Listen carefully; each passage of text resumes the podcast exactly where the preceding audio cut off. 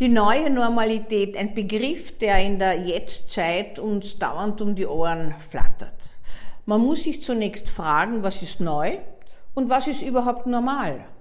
Was normal ist, bestimmt eine Gesellschaft und eine Kultur.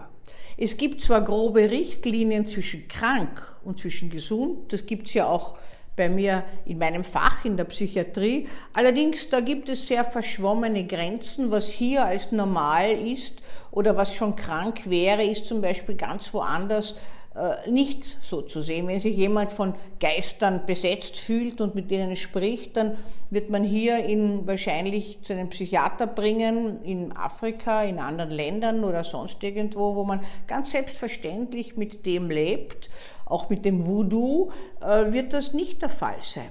Das heißt, der Begriff der Normalität ist ein sehr relativer, was die Gesellschaft und was die Kultur angeht. Aber der Begriff der Normalität in uns, in dem Gefühl, was für jeden Einzelnen normal ist, ist auch ein relativer. Denn wir lernen das als normal anzusehen, womit wir vertraut sind. Das ist vielleicht ein bisschen erschreckend, weil nicht alles, was uns vertraut ist, gut ist. Das ist aber so.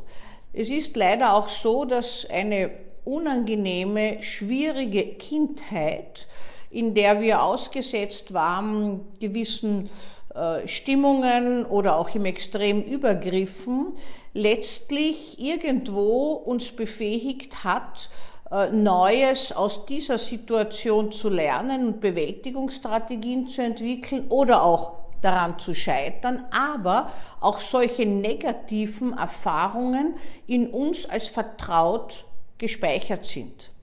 Das heißt, ich muss überhaupt einmal aus meinem System hinaus können, muss von außen darauf hinschauen können und kann sagen, was normal und nicht normal für mich ist.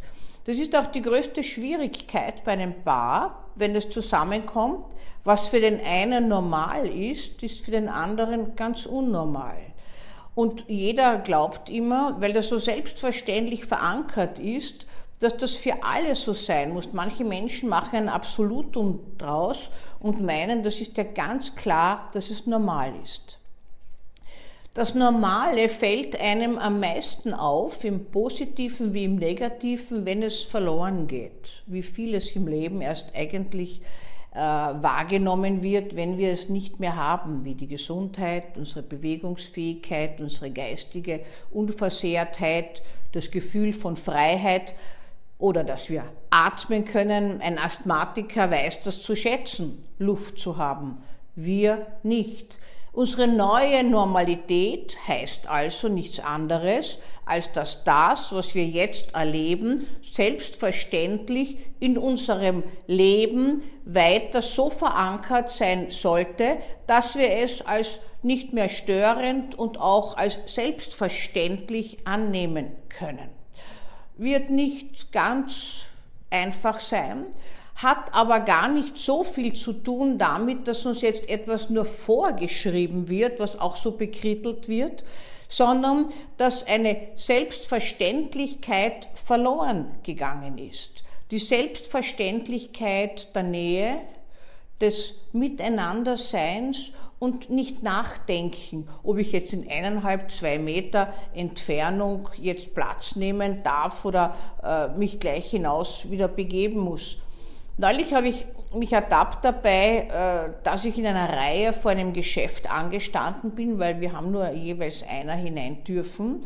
Und da habe ich mich erinnert, dass ich vor vielen, vielen Jahren einen Vortrag in der DDR gehalten habe äh, in Ostdeutschland und äh, dass ich damals einen Bleistift mir gekauft habe für einen Vortrag, der zehn Minuten gedauert hat und das Anstellen hat 30 Minuten gedauert. Und da habe ich mir damals so die Relation gedacht, was für diese Leute normal ist. Außer mir hat das nämlich eigentlich niemanden dort gestört. Die sind ganz selbstverständlich umgegangen damit. Für mich war es nicht normal. Das heißt, die neue Normalität heißt, dass etwas, was jetzt installiert wird, verinnerlicht als normal werden sollte. Das wird, wird man sehen, ob das wirklich so klappt oder ob sich das wieder alles auflöst. Aber das ist so ein bisschen, was es mit dem Normal auf sich hat. Äh, das, was wir in uns als normal erleben, versuchen wir ja auch den anderen aufzudrängen. Also wenn ich etwas als normal erachte, dass man alles schlichtet am Schreibtisch, was bei mir leider nicht der Fall ist, aber wenn es wäre, dann könnte es passieren, dass ich meinem Partner, der mit mir arbeitet, auch das aufoktroyiere und sagt, das gehört sich so und alle Argumente bringe, warum man das so tun sollte.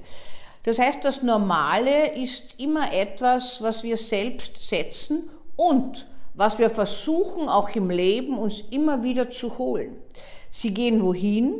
Zu einem Arzt oder einer Ärztin beispielsweise und fühlen dort etwas, was ihnen vertraut vorkommt in der Beziehung zu dem Arzt oder der Ärztin, dann ist das etwas, was normal für sie ist und das wird etwas sein, was auch leichter vertrauenserweckend ist. Auch mit Partnern versuchen wir immer wieder, Freud hat das den Wiederholungszwang genannt, die Normalität für uns herzustellen. Normal kann leider auch sein, dass zum Beispiel ein Kind früh misshandelt wurde und das als normal für sein Überleben verinnerlichen hat müssen. Daher ist die Gefahr hoch, dass es später im Leben sich immer wieder unbewusst sowas herstellt. Das heißt, dieses ewige Opfertum, was wir so sehen, immer wiederkehrend, wurzelt in sowas. Etwas, was normal ist, ist nicht unbedingt gut für uns, aber es ist uns vertraut und hat die fatale Wirkung, dass wir immer wieder wie in einen Sog von diesem Normalen geraten. Ein Blick auf die neue Normalität oder auf die alte Normalität war das, um ein bisschen Sie anzuregen, zu schauen, was ist denn für Sie normal eigentlich? Haben Sie sich schon Gedanken dazu gemacht?